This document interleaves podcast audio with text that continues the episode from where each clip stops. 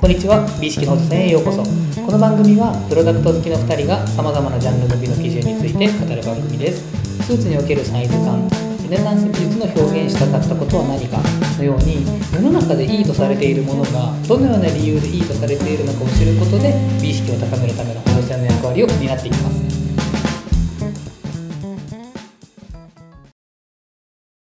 ではハサミの歴史をお伝えしたところで、うん、次はハサミの美について。美について。はい美の美についてお話ししていこうと思います。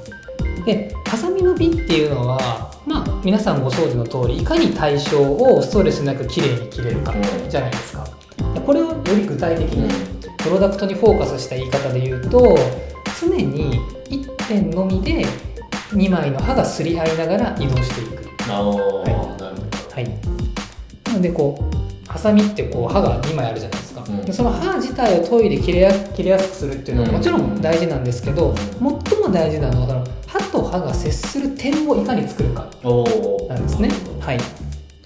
2枚の刃が当たる点っていうのは、うん、まあ、テコの原理という作用点になるんですね。はい、なのでいいハサミっていうのは常にこの刃と刃が接する1点のみで2枚の刃がこうすり合いながらものを切っていく。おはいなるほど、はい、なんかちょっと想像しにくいけどなんとなく普通に物をハサミで切るって考えるとか、はい、その1点で切ってるっていうよりは、はい、ハサミの全部を使って 切ってるみたいなイメージがあるけど、なんだろう厳密に言うと、そうじゃなくて、常に1点の連続で切ってるっていう、そうですそうです。例えば料理する時に包丁を使って野菜を切る時って包丁のあの線の部分で切るイメージあるじゃないですか、うんうん、あるあるある。尖ってるあの線の部分で切ってる面みたいなことで切るじゃないですか、うんうん、ハサミは違くてあれ面で尖ってる面で切ってるわけではないんですよ。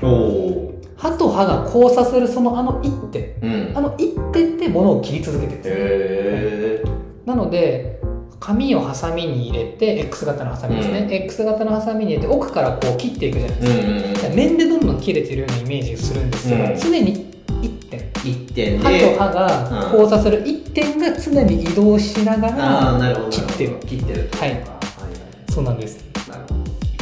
なのでその1点がスムーズに動くことで手の動きとかも微妙に変えることができるし対象をこう思い通りに切りやすくすることができる。なるほどはい。先ほどちょっとあの包丁の話を出したんですけど、まあ、こう火を使って鋼とか鉄の形を変えて鍛造ですよね、で、まあ、切れ味を良くする作業っていうのは、まあ、刃物全般に見られますよね、基本的には。はい、でもその刃物全般の中でも、まあ、2枚の刃をすり合わせをして調節して、まあ、調子を取るっていうんですけど調子がいいとかの調子ですね。調子を取るっていう作業は、まあ、他の刃物作りにはない。ハサミ作り独特の、はい、ものですね。包丁とかだと別に切れ味だけでいいじゃないですか、うんうんうん、ああなるほどね、はい、すごいそれがハサミの独自性なんだ。独自性ですね。はい。例えば他に類,、類を見ないというか。そうですね。刃と刃の接地面で物を切っていく。切れ味がとその一点がかなり重要なんですね。そもそもいろんな刃物の中で刃2枚使うプロダクトってそんななくないですか？そもそもあど？そうだね。なな何？逆包丁もそうだし、まあ、あの木を削るカンナとかもまあ1個しか使わないし皮むきとかもそうじゃないそうだね。1個しかないし基本的にはいまあもちろん剣もそうですよね。ああそうだ、ね、日本刀とかも。確かに確かに。なんかああいう断ち切りハサミと、はい、なんか大きいやつとかもあるじゃん、はい、あの木とか園芸用のあれも結局はハサミの中でしょ？そうです。のでかいやつだからジャンルとしてはハサミだもんね。ハサミです。ああそう考えるとないか。刃を2枚使った刃物系のプロダクトってないか。もうハサミだけか。そうなんですよ。でそこですごく重要になるのがその点なんですね。なるほどなるほど。や刃と刃が接する点をいかに作るか、これが実はすごく重要なハサミの美の基準になりますあなるほどそうか。なそれそれがたらハサミたらしめてるわけだからそうです。えーと、それがいかにこう作り込まれてて美しいかが、はい、ハサミの美ってことなんそうですそうです。はい。そうなんです。でそのいかに小さな点を作り出すかっていうところに、うん。こう一般的なみんながどこでも買えるハサミと職人が作るものとであはあそっかそっかそこに対するなるほど。技術が違ってくるんですよ。なるほど、はい点ってさ、はい。がえーと概念的には点って存在するけどさ、はい。あのリアルはさ、はい。実は点ってないじゃない。ないです。結局は何何ミリとか、ね。はい。何センチとかが、の、えー、と面がはい。合わさってるに過ぎない。じゃん、で要するにその面をどこまで小さくできるかっていう。接地面をいかに接地面をいかに小さくできるか、はい。だからきょ1ミリ1ミリはい。の接地面を極論できたとしたら、それがすごくハサミにとってはいい、はい。うん、でそういうそう方そういう方が、まあ、美しいとも言えるってこと。そうです。おー。だしそっちの方が単純に切りやすいんですよ。切りやすいってことだよね、はい。そうですそうです。分厚いものだったりとかあのガーゼとかなんかビニール袋みたいなふにゃふにゃした切りにくいものとかうんも、うんうん。その点が細かければ細かいほどかいわゆる作用点がちっちゃくなるのうんで切りやすくなるああなるほどなるほど、そうかだからお店だとこうはい。ガーゼみたいなリ,、ボンのはい。薄いのとか、はい。ガーゼとかも切れるわけだ、そうなんです。あのサラッサラのリボンが切りにくいのっていうのは例えばその点の面積が大きかったりとかすると、うん。ふにゃんって曲がるじゃないですか、あのイメージですね。点がちっちゃければちょっとポイントでこなるほどなるほど。う切っていける。えちなみにさ、はい。そのいいハサミっていうのはさ、はい。ガーゼとかリボンとかが切れるハサミって、はい。その点と点がどのぐらいの小ささなの、あ具体的な面積は、うん。特にいろいろ調べたんですけど載ってもあ数字そうなんだ的な数字的なものはないんだね。載ってなかったですね。はい。僕は調べた限りでは。はい。あでもすごいわかりやすい、はい。なんかそれがハサミのそうなんです。あのポイントなんだね。ポイントです。かなり重要なポイントです。すもうなんか今のですごいなんか理解した気あがした なのでこうハサミの奥から手前にかけうん。て対象を切っていくわけじゃないですか、その中で常に1点のみが当たっているようにする。なるほどなるほど。ね。はい。ではそのじゃあ具体的にそれってどういうふうな作業が必要なのっていうところですね、はい、でそのための4つの工夫を今回はご説明していこうと思います。あ今のを作るためのそうです。4つのね。はい。うんうん裏すきって言われるものと、うん。ねじれ拝み曲げと、うん板すきっていうこの4つですね、うんはい、まずは裏すきですね、裏すきっていうのは刃の裏側をくぼませる技術なんですね、はい。この場合、い。刃の裏側っていうのは、はい。ハサミでいうとどどこにあったの？えっと、内側です。内側が裏、裏って裏です、うん。はい僕たちが閉じた時にうん。あの刃と刃が重なる方です。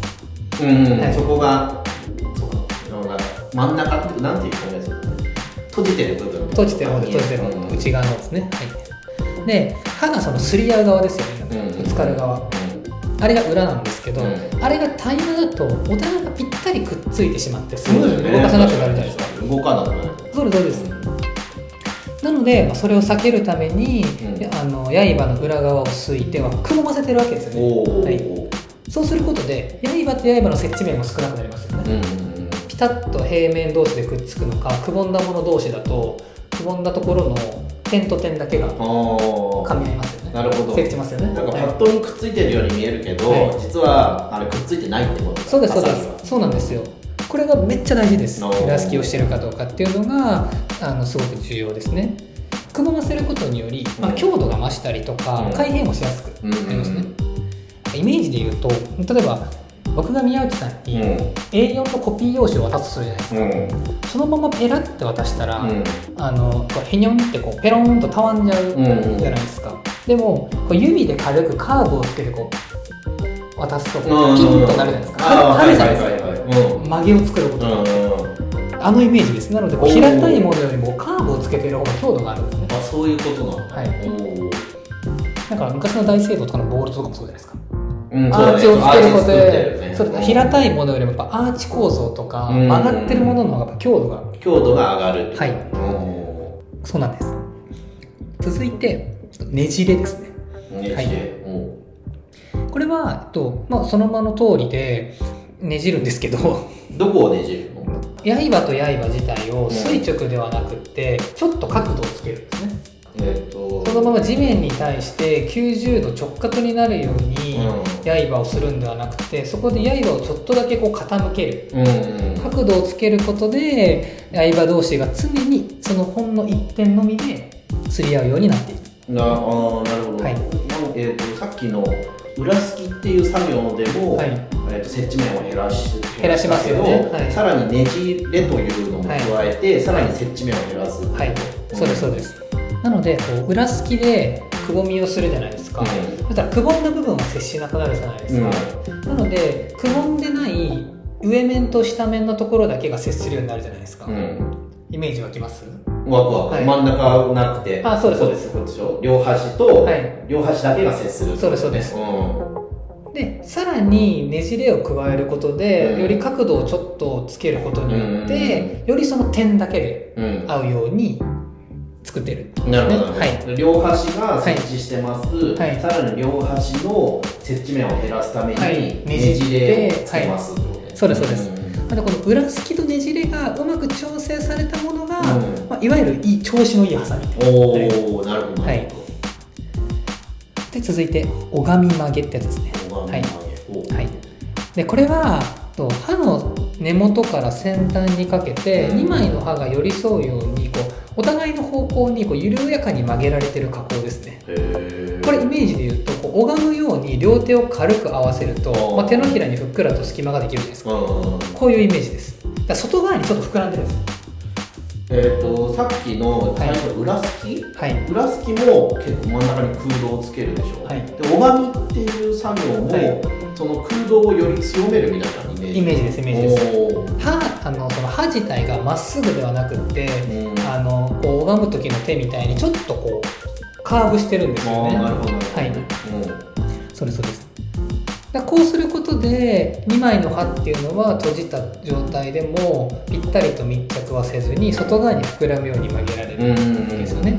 これでより接地面が減ります、うん、はいこれによって2枚の刃が点で接触してスムーズに物が切れるようになっていくんですね、でかつ拝み曲げで刃を曲げているので、曲げた刃の弾力によってこう点接点を埋めるので、うん、これってなかなか機械で曲げただけの刃をただ組み合わせてもなかなか最適な接触にはならないんですね。なので結構手作業ですることも結構多いらしいですね。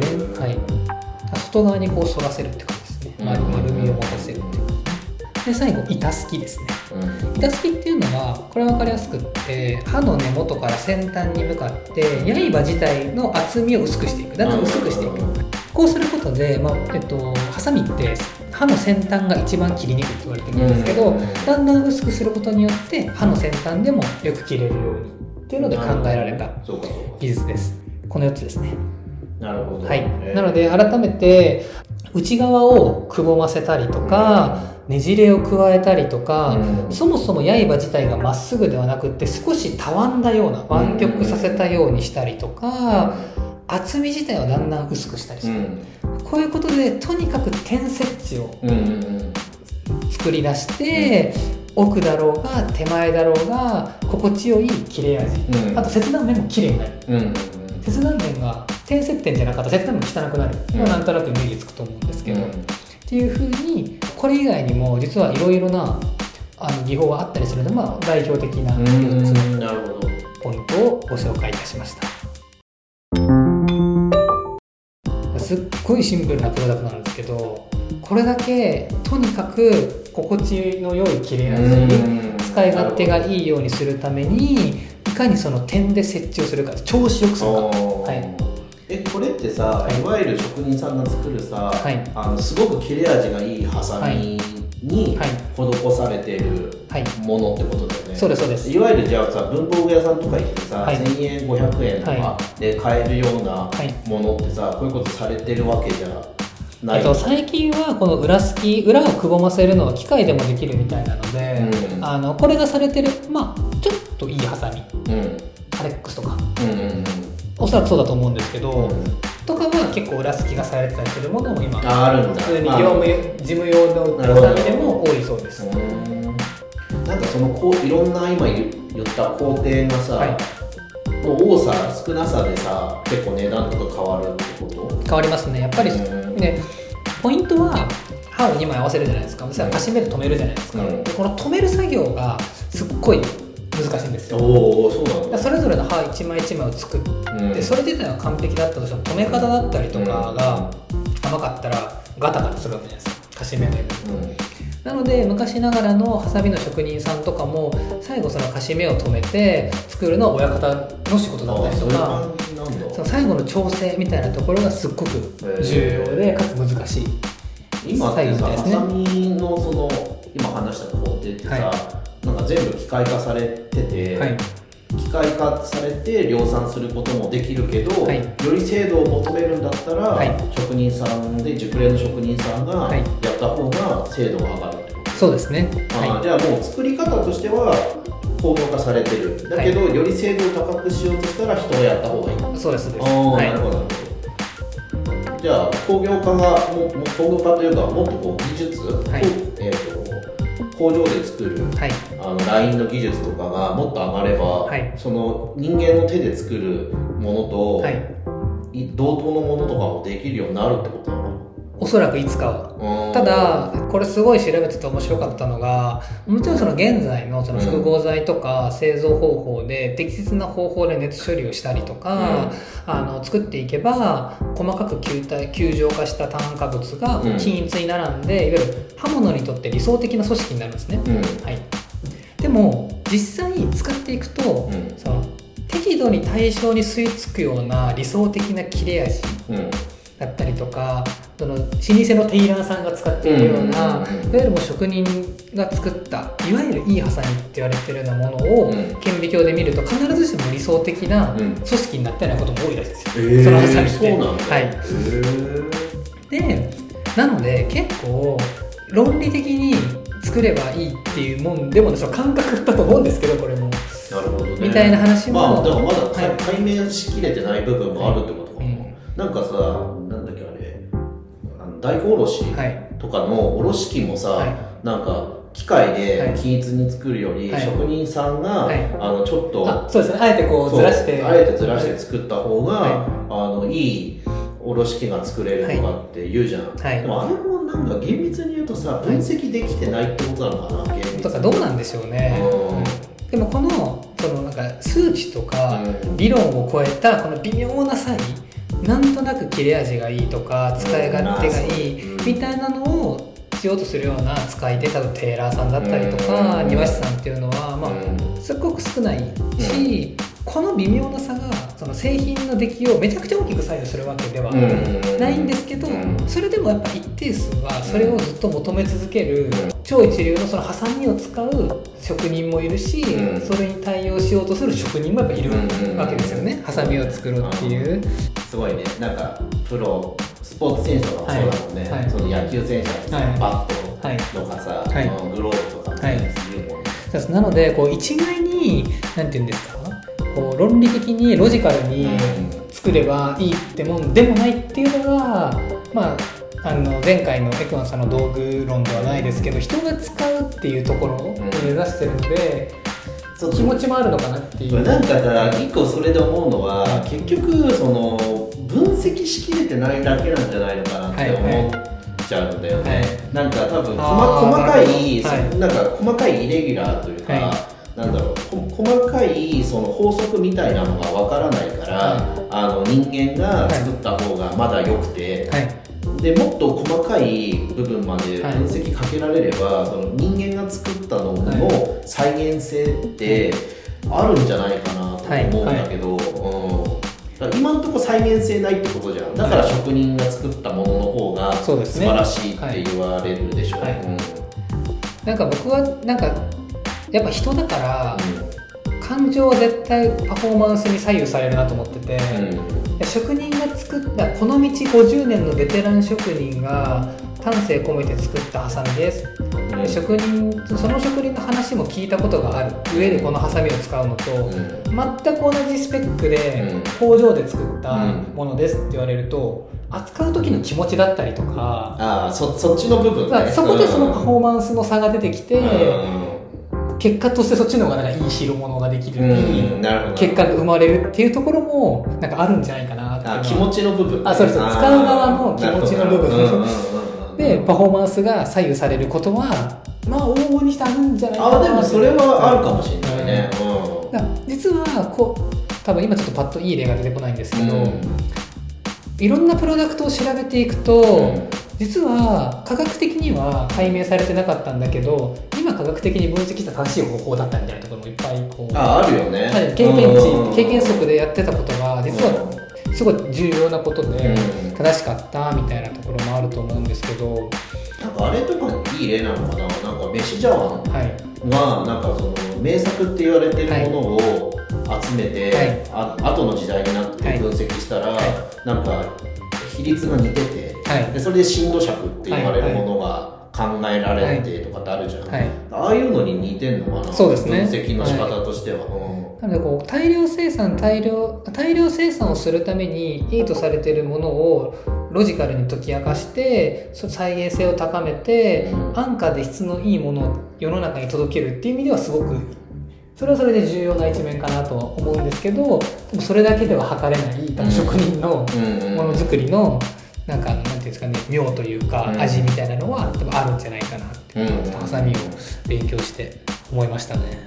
やっぱりまだまだというか職人さんのこう力量みたいなのがすごく反映されるプロダクトってことですね、はい、そうですね、うん、まあ、でもこれも例に漏れずやっぱり後継者問題がすごいあってやっぱりもう今の職人が終わったらもう作れないハサミっていっぱいあるらしいです、はい、それ日本の日本のはい話。はい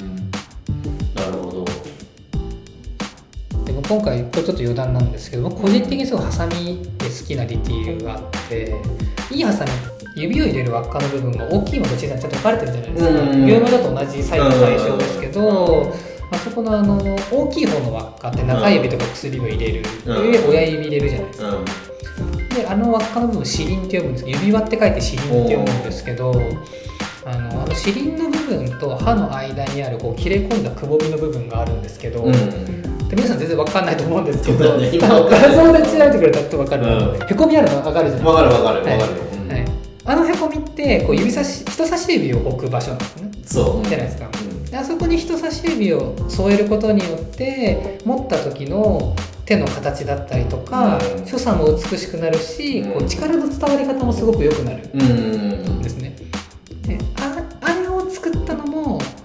のくぼみを開発したのも実は最初に説明をした彌十郎さんって言われてるんですけど。ああそうなんだ、はい、へはい、その西洋のハサミを日本人に、うん、あのマッチさせるためにああそうなんだ。あのくぼみってな,、なかったんだもともと、はい、だそうですねって言われてそうです、はい、日本人にフィットさせるために作ったんだ、はい、おおそれ面白いね。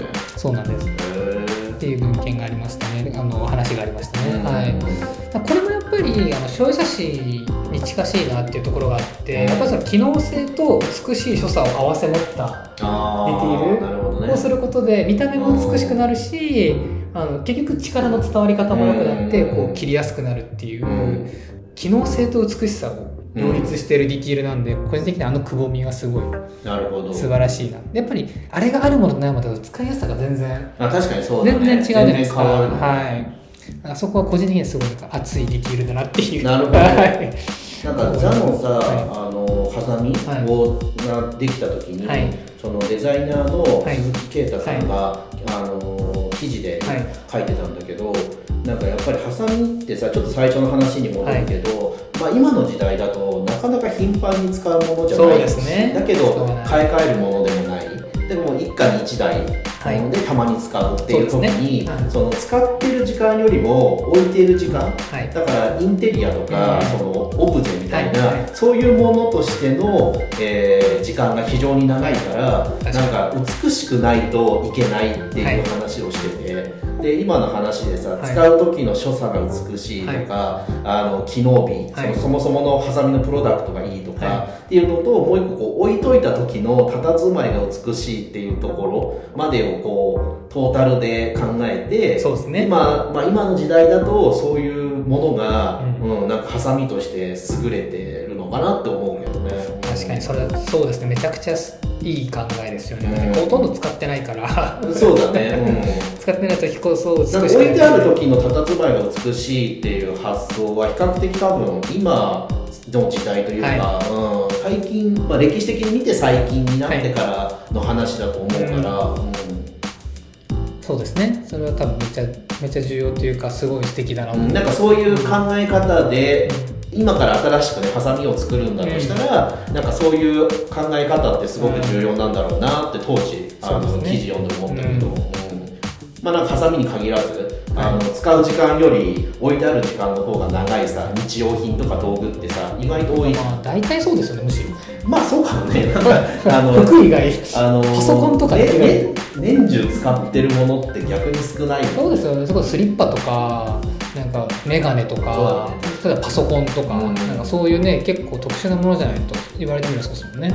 そう考えるとねなんかその物の良し悪しってかなり複合的というかそうですね。使ってる時も心地いいし、はい。使ってないで置いてある時も美しいし。そうですね。うん。ただやっぱり機能性だけだとやっぱりどうしても面白くないというか、うん。プロダクトとしてあれなのかなっていう。そうね。やっぱり美しさっていうのは大事だなと思いますよね。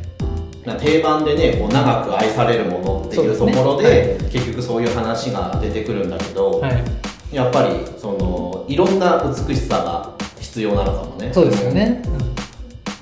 そうなんですなので、まあ、改めてまとめると、うん。まあ、1枚の刃の鋭利さで切るのが包丁だとすれば、うん。2枚の刃をすり合わせて点で切るのがハサミですね、なのでその点をいかに作り出すかっていうのが、まあ、ハサミの基準になるなので皆様ももしあのいいハサミこれ本当に多分切ったことない人使ったことない人多分いっぱいいると思うんですよ、うん。でもこれ切ってみると結構感動的じゃないですか。まあ、確かにそうだね。なんか気持ちいいし普通に。音とかあの当たる感触、うんうんうん。すっごい気持ちいいのでもし機会があればうね、ん。そのいいハサミっていうのを一回こう試してみてもらえれば。今だとなんだろう立ちばさみとかのジャンルだと結構そうですね。すすごいのあるのかもね、そうですね、ん基本多分立ちばさみが一番だと思います、だよね。なかなかはい、事務用ばさみで探してもさ、はい、あないよね。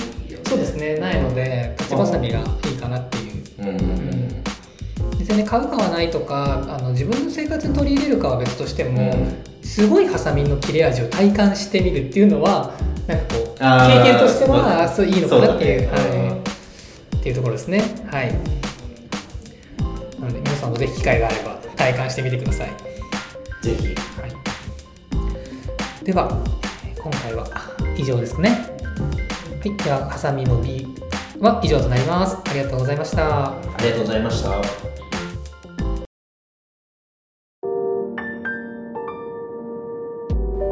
このラジオは物好きの2人がさまざまなプロダクトの美の基準について語る番組です。できる限り正確な情報をお伝えするよう心がけておりますが厳密な交渉は行っておりませんのでご了承ください。